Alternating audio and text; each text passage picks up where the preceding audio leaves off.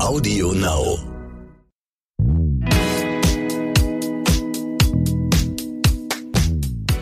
Hallo und herzlich willkommen zu So bin ich eben, der Psychologie-Podcast für alle Normalgestörten mit Stefanie Stahl und Lukas Klaschinski. Wir möchten uns heute mit dem Thema Glaubenssätze beschäftigen. Du redest ja oft von Glaubenssätzen.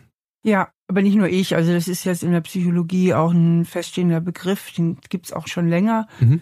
Ähm, und die sind halt ganz wichtig. Die Glaubenssätze sind wie so tiefe innere Programme. Also es ist die absolute, das Unsere Programmierung. unsere Programmierung, aber wirklich der, der, das Epizentrum der Software, sag ich mal so. Also ganz, ganz, ganz kernprogrammiert, ja. Du bist ja schon ein paar Jahre dabei. Würdest du sagen, du hast all deine Glaubenssätze aufgeschlüsselt? Ähm, ich denke schon die meisten, ja.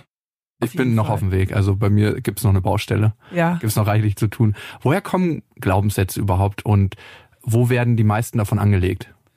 Also die meisten Glaubenssätze entstehen in unserer Kindheit, weil wir, wenn wir auf die Welt kommen, ist unser Gehirn nur zu 25 Prozent programmiert, sag ich mal, ne? konfiguriert. Also und die der der Rest, das wird alles noch verschaltet und vor allen Dingen die ganzen höheren Funktionen, also das, was schon steht in unserem Gehirn, wenn wir auf die Welt kommen, sind so ganz primitive Überlebensgeschichten. Andocken an die Brust zum Beispiel. Genau, Regulation von Wärme und Kälte, Hunger, Durst und diese Sachen eben. Aber die ganzen höheren Gehirnregionen, die werden ja noch, ähm, die bilden sich noch aus.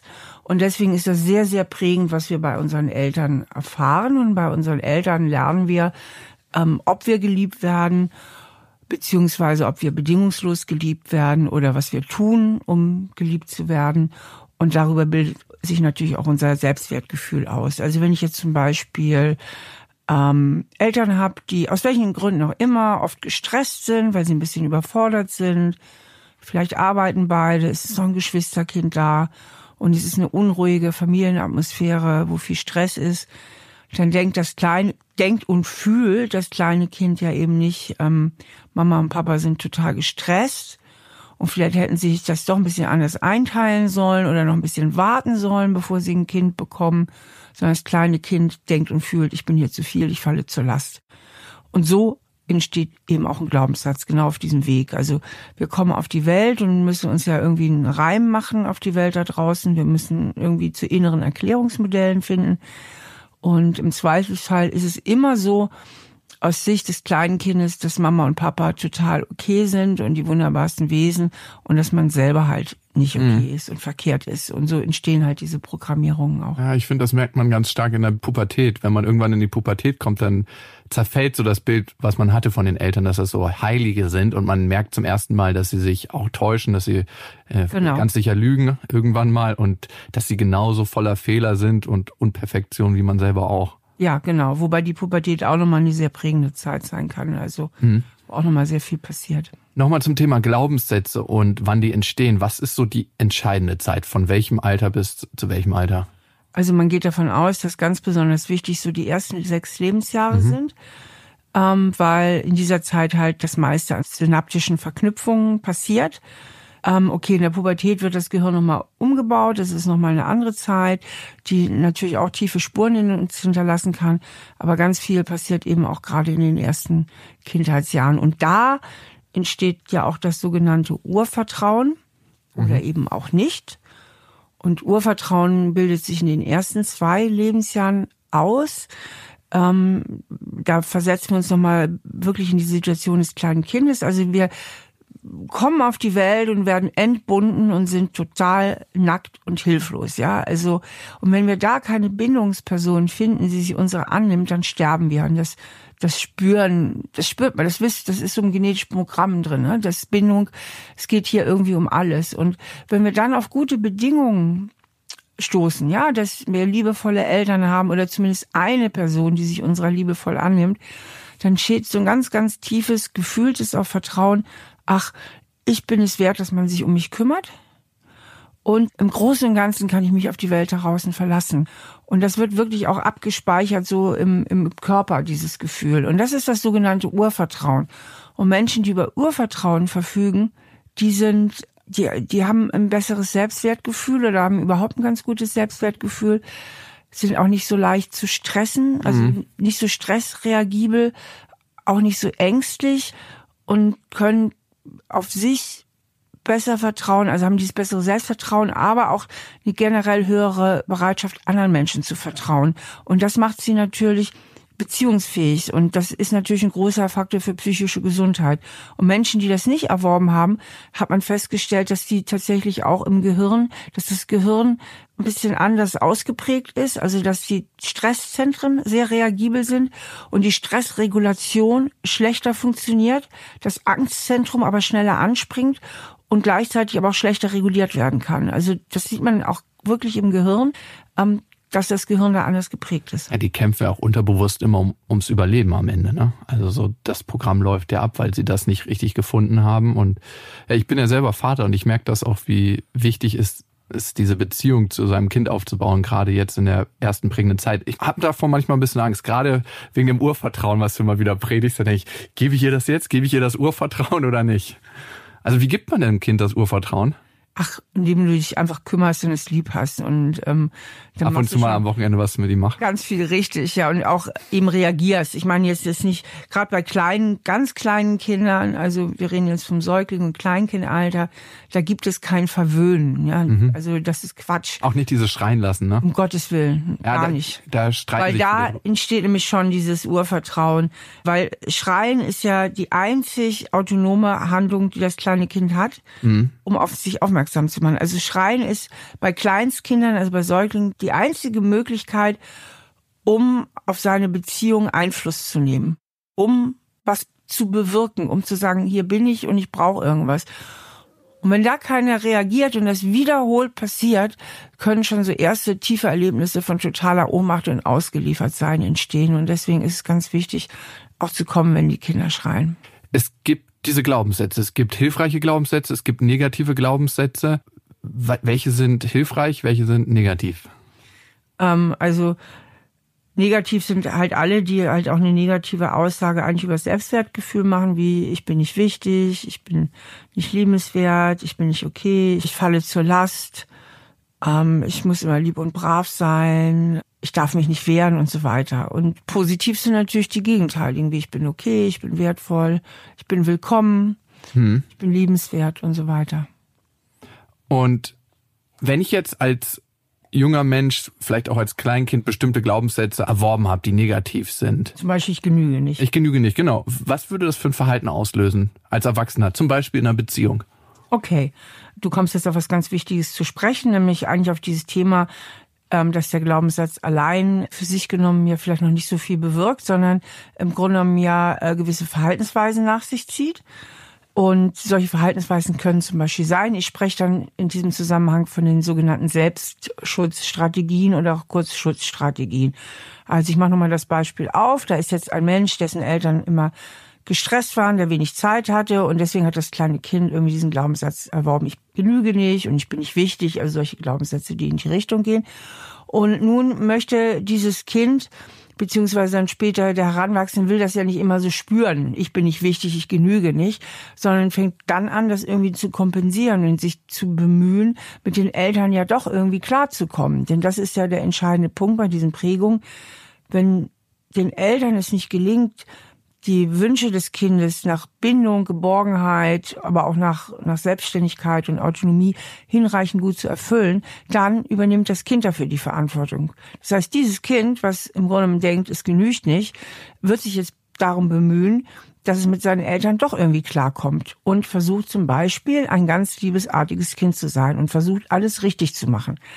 Und wenn dieses Kind das nun erwachsen wird und irgendwann erwachsen ist, dieses unbewusste Programm eben mitnimmt in sein Erwachsenenleben, dann denkt es eben auch noch als Erwachsener im tiefsten Inneren, dass das ja eigentlich nicht genügt und äh, zusehen muss, dass es möglichst alle Erwartungen erfüllt und ganz viel richtig macht und äh, es wird vielleicht nach Perfektion streben und Perfektionsstreben wäre zum Beispiel so eine ganz typische Schutzstrategie. Mhm. Meine erste Freundin, an die muss ich da denken. Die war so ein bisschen so. Es war aber angenehm, mit der eine Beziehung zu führen, weil ja, klar. wenig Konflikte. Ja klar, die war sehr angepasst. Ja. Es hätte aber auch sein können, dass dieses Kind, das kommt auch so ein bisschen aufs Temperament an. Mhm. Ähm, weil wir haben ja auch unsere Gene, wir haben ja nicht nur Prägungen, wir, wir kommen ja auch mit gewissen Eigenschaften auf die Welt und dann sind es ja nicht nur die Eltern, es ist vielleicht auch noch die Geschwisterkonstellation. Es könnte also auch sein, dass genau dasselbe Kind, weil es vielleicht ein etwas stürmerisches Temperament hat ähm, und vielleicht schon ein Geschwisterkind so lieb und angepasst ist in der Familie, dass dieses Kind eher sich zum Rebellen entwickelt. Mhm. Ja, und jetzt Gegenteil von lieb und angepasst ist, sondern eher also eine gegenteilige Schutzstrategie entwickelt, dass es stark nach vorne geht, sich viel wehrt und später auch als Erwachsener halt guckt, dass ihm bloß nicht jemand die Butter vom Brot nimmt. Und bei den Glaubenssätzen, wenn die sich ausprägen, wie viel Prozent würdest du sagen, ist Genetik, also was das Kind an Veranlagung mitbringt, und wie viel Prozent ist Sozialisierung und Erziehung? Ähm, das kann ich ehrlich gesagt nicht so fest bestimmen, weil gerade jetzt bei den Glaubenssätzen, da ist ja die Genetik nicht ich habe Gene für diesen Glaubenssatz. Ich bin ein freches Kind. Sondern die Genetik wäre dann ja, bin ich so ein sensibles Kind mit einem großen Kuschel- und Harmoniebedürfnis. Ja.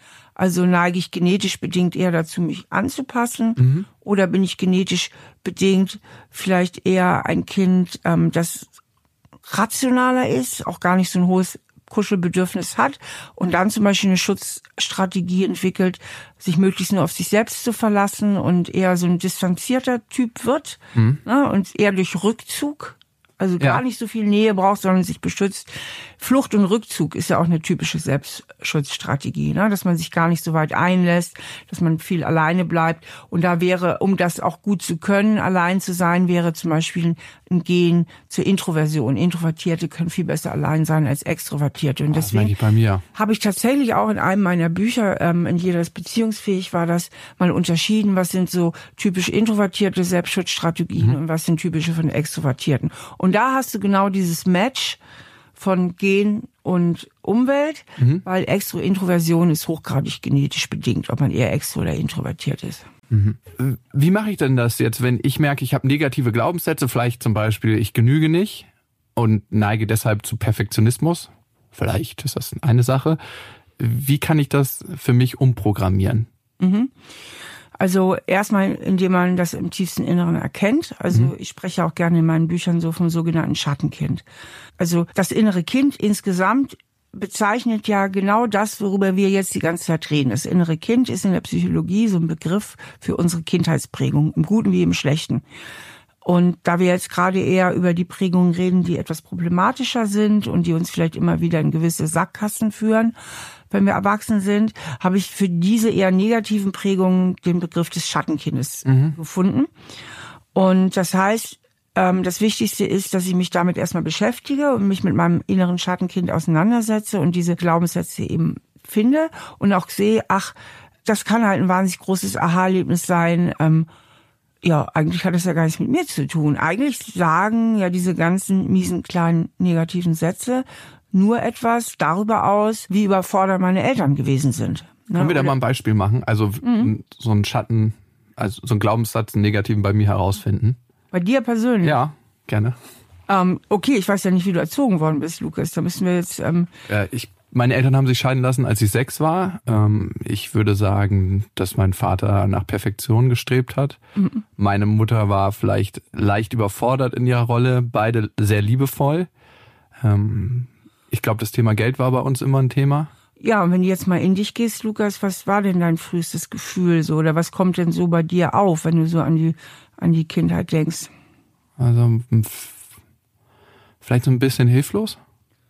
Das heißt, ähm, ich bin ohnmächtig. Äh, ja, ja, ja, vielleicht genau. Ich bin ohnmächtig und ich habe auch so immer ein bisschen das Gefühl gehabt, ich muss es alleine machen. Genau. Das wären jetzt ganz wichtige Glaubenssätze von dir, ne? dass du eigentlich wenig Einfluss nehmen kannst auf Beziehungen. Das kommt wohl durch die Trennung möglicherweise, weil die hast du ja nicht verhindern können als Kind. Mhm. Du hast also einfach erlebt, dass was ganz Blödes passiert, nämlich dass deine Familie auseinanderbricht und da kommt wohl so ein tiefes Gefühl der Hilflosigkeit. Und dann, okay, wenn ich mich auf die da draußen nicht verlassen kann, dann ist vielleicht besser, ich verlasse mich nur auf mich selbst. Mhm. So. Und wenn du das jetzt als Erwachsener reflektierst, das war ja deine Frage, wie kann ich das jetzt verändern? Dann ist die erste große Erkenntnis zu sehen, ach Mensch, stimmt, das ist ja einfach eine ungünstige Prägung. Und für mein heutiges Leben gilt das ja gar nicht. Na, ich bin ja groß. Mhm. Ich kann ganz viel Einfluss nehmen. Das stimmt ja gar nicht mehr. Ich bin ja heute erwachsen. Ich bin ja gar nicht mehr ohnmächtig. Ähm, das ist vorbei jetzt auch, also mit meinen Eltern. Und ich kann ganz viel machen, um für mich zu sorgen und dass es mir gut geht. Also das Gegenteil von Ohnmacht. Mhm. Und wie lasse ich mich auch auf andere Menschen ein, ne? Aus diesem Muster Genau. Und, und du kannst sehen, ach, ich darf auch vertrauen, denn das ist ja nur eine olle Prägung. Ähm, ich muss es alleine schaffen. Das habe ich als Kind halt so empfunden. Aber auch das stimmt ja gar nicht für mein heutiges Leben, weil heute ähm, natürlich, warum soll ich mich nicht binden können und warum soll ich nicht eine glückliche Liebesbeziehung haben? Und jetzt kommen wir nochmal vielleicht zu einer tieferen Etage dann seines Selbstwertgefühls, wenn du in diese Arbeit reingehst, ob du wirklich im tiefsten Inneren das Gefühl hast, so wie ich bin, genüge ich. Ne? Weil dann könntest du auch darauf vertrauen, dass eine Frau auch ein Leben lang bei dir bleiben kann, wenn du genügst, so wie du bist. Sonst hätte ich immer das Gefühl, dass die Frau eigentlich, wenn sie herausfindet, wie ich wirklich bin, wegläuft. Genau. Und dann bist du wieder, ich muss es alleine schaffen. Und das kann ich ja ganz gut. Das kannst du ganz gut. Und das wäre dann so eine, so eine Selbstschutzstrategie, Mhm. die zwar dich vor Verletzungen beschützt, Aber auch von Aber- Intimität. Genau, auch vor einer echten Nähe. Und damit haben wir wunderbar auf den Punkt gebracht, dass diese Selbstschutzstrategien zwar kurzfristig beschützen, aber mittel- bis langfristig eigentlich deine Beziehung belasten.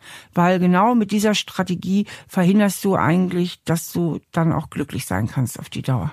Okay. Wie würde ich jetzt diesen Glaubenssatz umwandeln? Erstmal natürlich erkennen im ersten Schritt und wie kann ich den vielleicht auch ins Positive ummünzen? Indem du dir klar machst und das eben auch in Form eines Glaubenssatzes formulierst. Ähm, also positive Umformulierungen für dich wären zum Beispiel, ähm, ich kann mich wehren, ich kann mitbestimmen, ich kann mein Leben und meine Beziehung mitgestalten. Das wäre so der, das Gegenteil von Ohnmacht. Also, ja, also ich kann, was wäre jetzt so eine Formulierung, die dir gut entsprechen würde? Mach mal eine, die so in diese Richtung geht. Wir führen eine Beziehung auf Augenhöhe? Ja, ist vielleicht ein bisschen, weil- also du, Zu weit weg von mir? Du willst ja direkt auf diesen Ich bin ohnmächtig. Okay. Ich bin genauso mächtig wie mein Beziehungspartner. Genau, oder ich kann mitgestalten. Ne? Ich kann Okay, ich ja, mitgestalten. ist aktiver, ja. ne? Ich kann die Beziehung mitgestalten, ich darf mitbestimmen. Mhm. Ja, Ja, okay. so. Und wenn du da jetzt das versuchst mal so zu spüren auch, wenn du die Augen schließt, mal so versuchst, das so im Brust-Bauchraum mal so zu fühlen, ich kann mitgestalten, wie fühlt sich das da drin an? Ja, gut. Genau.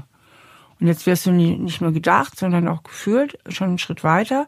Und je mehr du dir diese neuen Glaubenssätze auch immer wieder bewusst machst und sie auch fühlst, entstehen ja jetzt wieder neue Verknüpfungen in deinem Gehirn. Ah, und das Programmieren findet eher durch das Fühlen statt als über Beides, denken Ah, okay. und fühlen. Denken und Fühlen. Das Denken und fühlen. Und deswegen ist es so wichtig, dass die neuen Glaubenssätze realistisch sind. Mhm. Also sie müssen für dich auch annehmbar sein. ich bin der schnellste Läufer der Welt, wäre nicht Nee, könntest du dir auch schlecht einreden. Also Ja. sie müssen wirklich annehmbar sein. Und jetzt, das sind jetzt wirklich annehmbare Glaubenssätze, die neuen, weil sie auch stimmen. Das glaub- stimmt ja für deine Erwachsene. Du bist ja. Ja. nicht mehr ohnmächtig, du bist heute groß. Natürlich kannst du deine Beziehung mitgestalten. Natürlich kannst du dich wehren. Natürlich kannst du mitbestimmen. Ja, also das ist ja auch deiner heutigen Realität viel angemessener. Und das Verrückte ist halt bei diesen Glaubenssätzen, die wirken ja wie so eine Brille, durch die wir die Wirklichkeit sehen. Und dann haben wir aber eine Wahrnehmungsverzerrung, ja. Ja. Und das Wichtige ist es eben zu erkennen. Und ich sage immer Ertappen und Umschalten. Das ist sozusagen mein Slogan, mein Mantra, mein Steffi Stahl Mantra. Ertappen Also Wenn du Verstand. im alten Schattenkind bist, also Ja. wieder in diesem alten Programm, ich bin ohnmächtig und dann das merken, du musst es einfach merken, oh, ich bin wieder, ich sehe wieder die Welt da draußen oder meine meine Freundin durch meine Schattenkindaugen, dann umschalten auf dein erwachsenes Ich, das ist der große Lukas, der klar denken kann. Nochmal tief durchatmen, sie sagen, nein, ich kann mitbestimmen. Ja, ich bin genauso groß, wir sind auf Augenhöhe. Und dann kannst du dich auch anders verhalten. Ne, dann fängst du zum Beispiel an zu reden oder du bestimmst mit, ja, du diskutierst, anstatt zum Beispiel einfach dich zu machen und dich abzuschotten. Ich muss es alleine machen. Das war ja mein zweiter Glaubenssatz, ne? Ja. Wie kann ich den umschalten? Ja, also erstmal eine neue Formulierung. Was wäre so das Gegenteil von ich muss es alleine schaffen? Wir können es zusammen machen. Genau. Oder ich kann mir Hilfe holen. Ich kann mir Hilfe holen oder ich darf vertrauen. Mhm. Ich kann, oder ich kann mir jederzeit Unterstützung suchen. Ja, ich denke immer, andere machen es nicht so gut. Also oftmals nicht immer, ne? Manchen Leuten, da denke ich auch, die machen es sehr gut. Ja, okay. Das ist wieder ein Glaubenssatz, der geht ja nochmal in eine andere Richtung. Ja. Also ich muss es alleine schaffen, ist ja oft ein Glaubenssatz, der auch so ein bisschen Beziehungen boykottieren kann. Mhm. Und ähm, die anderen machen es nicht so gut. Genau, ich muss es alleine schaffen, kann dafür sorgen in einer Beziehung, dass ich mich nicht anvertraue. Dass ich zum Beispiel meine Themen nicht genau. teile, weil ich muss es ja dann eh alleine schaffen. Genau. Und indem du dich nicht öffnest, ziehst du dich vielleicht zurück und deine jeweilige Freundin läuft irgendwo immer so ein bisschen gegen eine Wand. Und weil du es ja alleine schaffen musst, also ich sage jetzt mal folgendes, deine Freundin macht irgendwas, was dich kränkt. Sowas mhm. passiert ja mal leicht in einer Beziehung. Es kann ja kaum ausbleiben, ja. Also zum Beispiel, du schreibst dir eine ganz liebevolle Textnachricht und sie reagiert irgendwie nicht drauf, beziehungsweise wenn sie endlich reagiert, schreibt sie nicht so liebevoll zurück. Und du bist so ein bisschen gekränkt. Und jetzt hast du den Glaubenssatz, ich muss es alleine schaffen, dann ist die Wahrscheinlichkeit hoch, dass du dicht machst und dich innerlich ein bisschen zurückziehst. Vielleicht nur für diesen einen Abend, vielleicht aber auch für immer, also dass die Beziehung schon Level abgekühlt ist. Also mhm. Also Menschen, die sehr empfindlich sind, denen kann es leicht passieren, dass sie irgendwie innerlich zumachen. Immer immer ein Stein raus aus dem Gemäuer. Genau. So. Wenn du jetzt aber sagst, ich darf mich öffnen und ich darf vertrauen, dann wäre das Tor geöffnet, sie darauf anzusprechen. Mhm. Zu sagen, pass mal auf, heute war ich irgendwie gekränkt. Na, du hast mir so und so geantwortet, hat das jetzt irgendwas zu bedeuten? Irgendwie löst das auch ein bisschen Verlustangst in mir aus, deine Antwort. Und dann hat sie die Möglichkeit zu sagen, im positiven Fall, nee, mein Schatz, das war überhaupt nicht so gemeint, das tut mir total leid, ich war nur gerade super unter Stress, bla bla bla, und alles ist wieder gut. Das braucht ja auch eine Menge Mut, um sowas überhaupt zu verbalisieren, ne? zu sagen, du, das hat mich gekränkt. Also ich kenne die wenigsten, die das sagen würden. Und zu sagen, ich hätte mir da eigentlich irgendwie eine andere Antwort gewünscht oder ein bisschen mehr. Mhm. Aber das ist ja das A und O eigentlich der Kommunikation, auch mhm. gerade in Beziehungen. Das auszudrücken, genau, ne? Genau das ausdrückt. Ja, also ich hatte neulich noch eine Klientin, die hat mir genau das beschrieben. Das fand ich so cool. Deswegen komme ich jetzt auf das Beispiel. Sie hat einen neuen Freund und ist total verliebt. Und da war genau die Situation. Er schreibt auf eine äh, Textnachricht von ihr nicht so liebevoll zurück. Und sie sagt, sie hätte schon gemerkt, bei ihr innerlich, wie der Schalter wieder rumgeht. Und das, du hättest es immer in alten Beziehungen gemacht. Der Schalter fällt. Mm, Abschottung. Abschottung. Und das funktioniert auch. Klar. Und im Grunde genommen ist sie dann wirklich auch wieder in ihrer Balance. Diese mhm. Verlustangst ist weg. Allerdings auch ein Stück weit die Beziehung. Klar. Also sie nimmt ja, sich und das vielleicht nicht nur für drei Tage, ja. sondern tatsächlich, dass sie so zumacht, dass im Grunde genommen auch zu ist durch so eine Kleinigkeit. Aber weil sie schon ein paar Stunden bei mir war, konnte sie das merken, also sie konnte sich ertappen und sie konnte das reflektieren. Das wäre sonst ein Prozess gewesen, der einfach automatisch, bam, gegangen wäre. Und dann hat sie sich bewusst dagegen entschieden, hat sich bewusst dafür entschieden, ihren Freund darauf anzusprechen. Und er hat total liebevoll reagiert und hat ihr das erklärt. Und dadurch sind sie sich näher gekommen, also mhm. noch näher und nicht weiter weg. Und das fand ich so ein ganz, ganz tolles Beispiel. Ähm, das wäre dann jetzt zum Beispiel auch in meinem Modell eine Schatzstrategie anstatt eine Schutzstrategie. Die Schutzstrategie ist, sie zieht sich zurück und die Schatzstrategie wäre, sie macht genau das Gegenteil, sie öffnet sich und redet.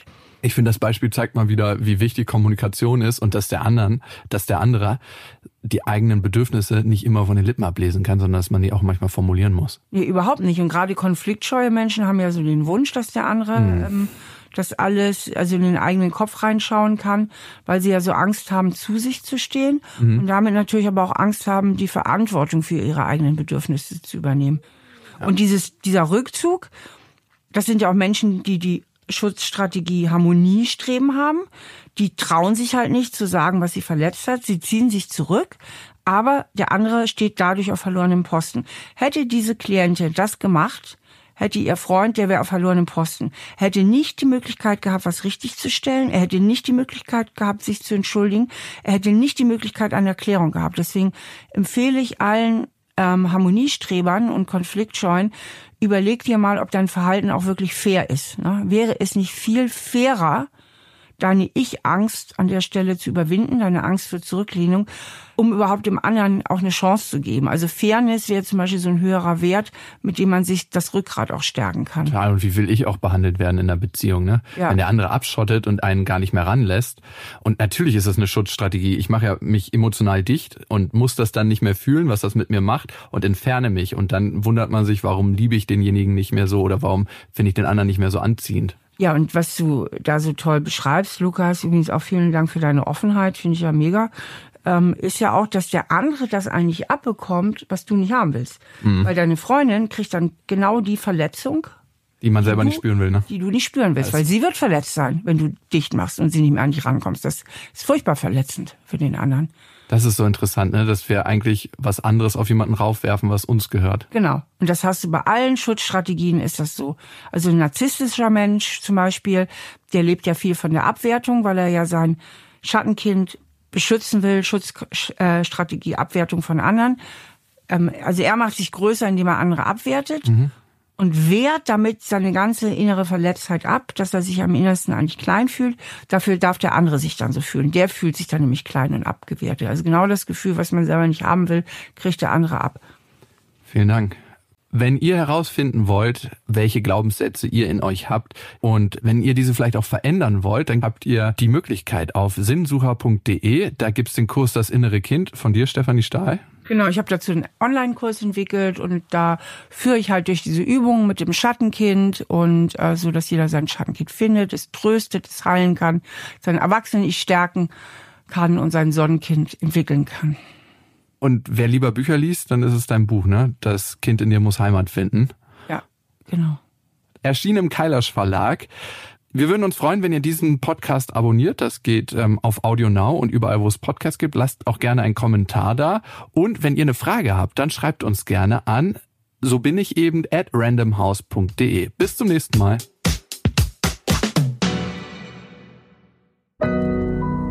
Audio Now.